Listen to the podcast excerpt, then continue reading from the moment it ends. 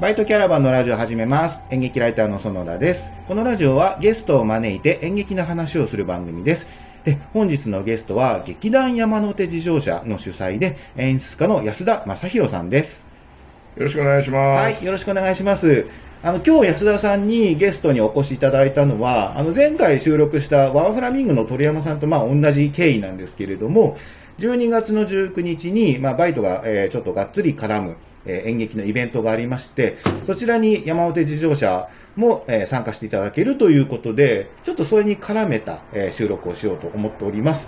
で、はいえっ、と、改めて劇団のことをちょっと安田さんからお聞きしたいなと思っていて、はい。やっぱり僕なんかもそうなんですけど、あの、名前は知ってても、なかなかアクセスできない、僕だったら若手とか、結構たくさんいるんですよ。大学生の演劇とか、あんまよく分かってないんですね。でも、名前聞くなとかある。逆パターンで、大学生は、山手自動車、名前知ってるけど、見たことはさすがにないんだねっていう若い人が、まあ多いと思うので、はいちょっとどんな劇団かっていうのをちょっと今日聞きたいんですね。で、よくね、あの、怖がられてますね。え、なぜ？いや、わかんない。僕ら、僕もわかんないですけど、なんか、あの、怖いことやってんじゃないかな。あー。なんか、わけのわからないことを一生懸命やってる怖い人たちだみたいな、イへメージがあるみたいだっていうのは聞いたことがありますけど、山手自動車っていうその団体名もはいちょっとこう交渉というか、あれですよね。まあ怖くは全然ないですけど、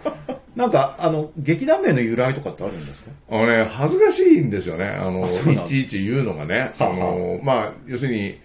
37年前ぐらいかな、はいに結成、1984年に結成したんですけども。84年はい。うん。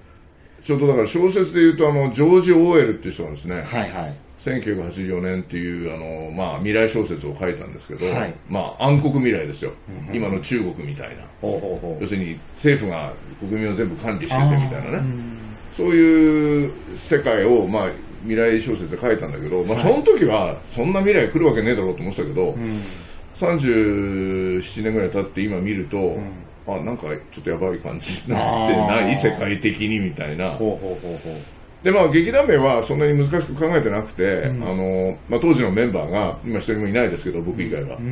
あの、山手なんとかってつけようよっていう人と、なんとか自動車をつけようよっていう。あで、ー正直ね、そんなこと話してる場合かっていうのがあったんですよ。つまり、まあ、ちょっとあの、大学の演劇研究会出身なんですけど、はい。劇団を作る際に、そこの公演をまず、畑公演やって、うん。そこのメンバー、うちの劇団員以外の、まあ、3つぐらい劇団があったんで、はい。同じサークルの中にね、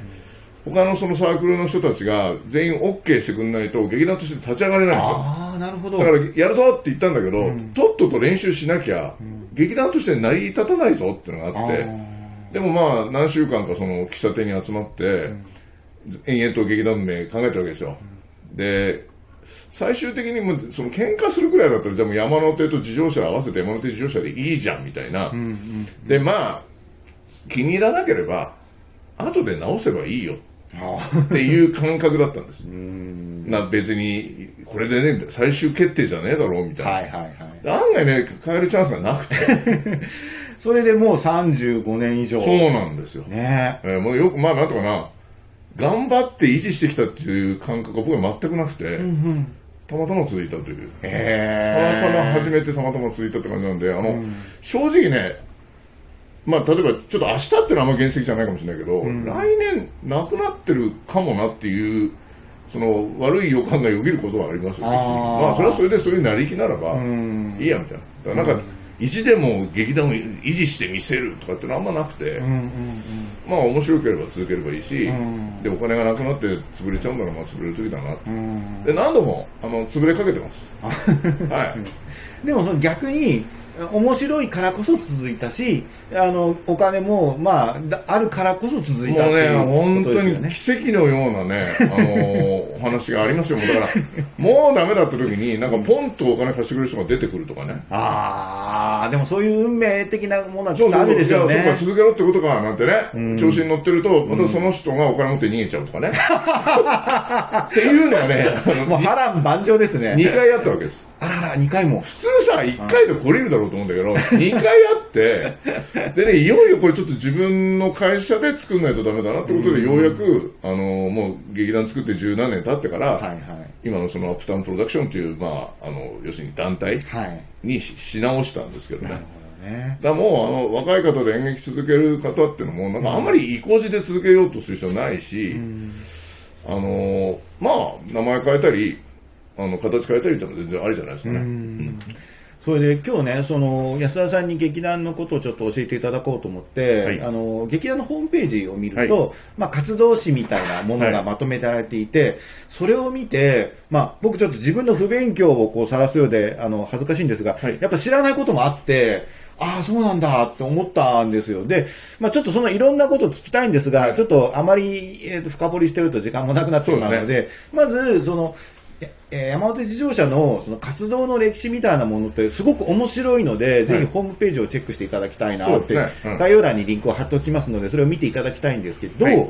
やっぱり気になるのは、今、まあ、えっ、と、ここ数年でもいいですし、現在の劇団の、まあ、形というか、どんな作風なのかなっていうのをちょっと安田さんから教えていただいてもいいですか？えっと。ね、ちょっと一概に言えないんですけど、うん。あの、一番最近の公演で言うと、11月に、まあ、あの、池上小劇場プレミアムという、はい一人芝居ばっかり10本集めたはい公演を打ちました。はい。で、それはまあ、一人芝居だけっていうのは特徴だし、まあ、9月にも同じように一人芝居を作って、計16本一人芝居を作ったんですね。うん。でそれでも、実は僕初めてなんです、一人芝居作るの。あ、そうですか。うん、でこれはもうコロナで、稽古場がなんとかな3密を許さない状況だったんで、まあじゃあ一人芝居作るかっていうことで、成り行きなんですよ、それも。でもそれ前は、あのーまあ、ちょっとこと言葉だけで説明するの難しいんですけど、はい。まあ、あの映像とかご覧いただくのが一番いいと思うんだけど、まあ、その四畳半っていうね、あの部屋の広さを示す、まあ、四畳半っていうのがあるんですけど、そういう名前の、まあ、スタイルでね、ちょっと変わったスタイル、まあ、喋るときに絶対止まるとか、はい。動くときはスローモーションで動くとか、はい。あれ？ちょっと変なことしてるぞ、この人たちっていう、あの、動きで、まあちょっと、日本人って実はその演劇すごく世界的に見ても好きな民族で、あの、ご覧になったことあると思うけど、その歌舞伎とかね、能狂言、文楽、まあ人形劇ですけど、っていうふうにちょっと、いわゆる僕らが今普通にテレビとか映画で目にするリアリズムとは、一線を画したお芝居を作ってきた民族なんですよ。で、じゃあ現代でそういうスタイルを作るとしたらどうなるかなっていう実験をずっとやってきてて、それがまあ四畳半という形なんですね。だから、パッと見てなんか変な感じがするなと思っていただければ逆にそれは良くて、あの、変な演技の仕方っていうのはちゃんとあった方がいいなと僕は思ってて、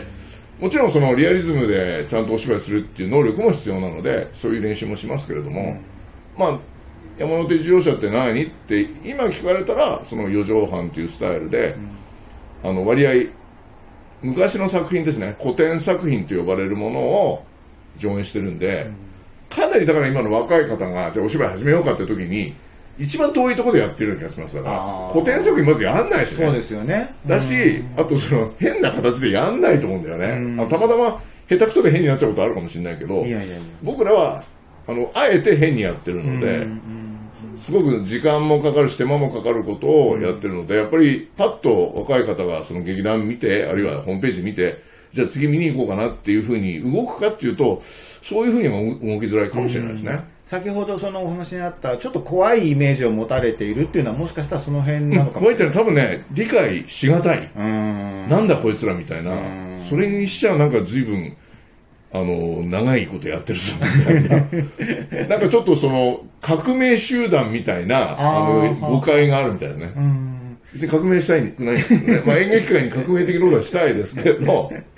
なんかやっぱ舞台写真とかを見ると、ちょっとアングラチックなメイクをしていたりとか、あの、照明とかもちょっと暗めの、あの、強い照明が多いので、あの、それを舞台写真から連想すると、お、なんか怖いぞっていうのはもしかしたらあるのかもしれないんですけど、でもやっぱりその、ホームページとか見てすごく感じたのが、やっぱ常に実験実験にチャレンジしてる感じがすごくあって、それで今もちょっとこの後話しますけど、あの、池上小劇場、その映像の、えー配信、一人芝居の配信なんかも、まあ、コロナだからみんなこういうことを考えるでしょうけど、でもやっぱり、そのフットワーク軽く、35年以上の団体が、いきなりその新しいことに挑戦できるっていうのは、やっぱりその山手らしさなのかなっていう気がすごくしたんですよね。嬉しいですね。ま あ機動力しかないですね、うちは。で、ちょっとその、えー池上小劇場のお話をちょっとだけ聞いてもいいですか、どうぞちょっと途中でつあの終わったらあ続きますけれども、これはあれですよね、先ほどおっしゃった一人芝居の、はい。えー上演を、まあえー無観客で、えー収録して配信だったり、観客があって配信だったりっていう形になっ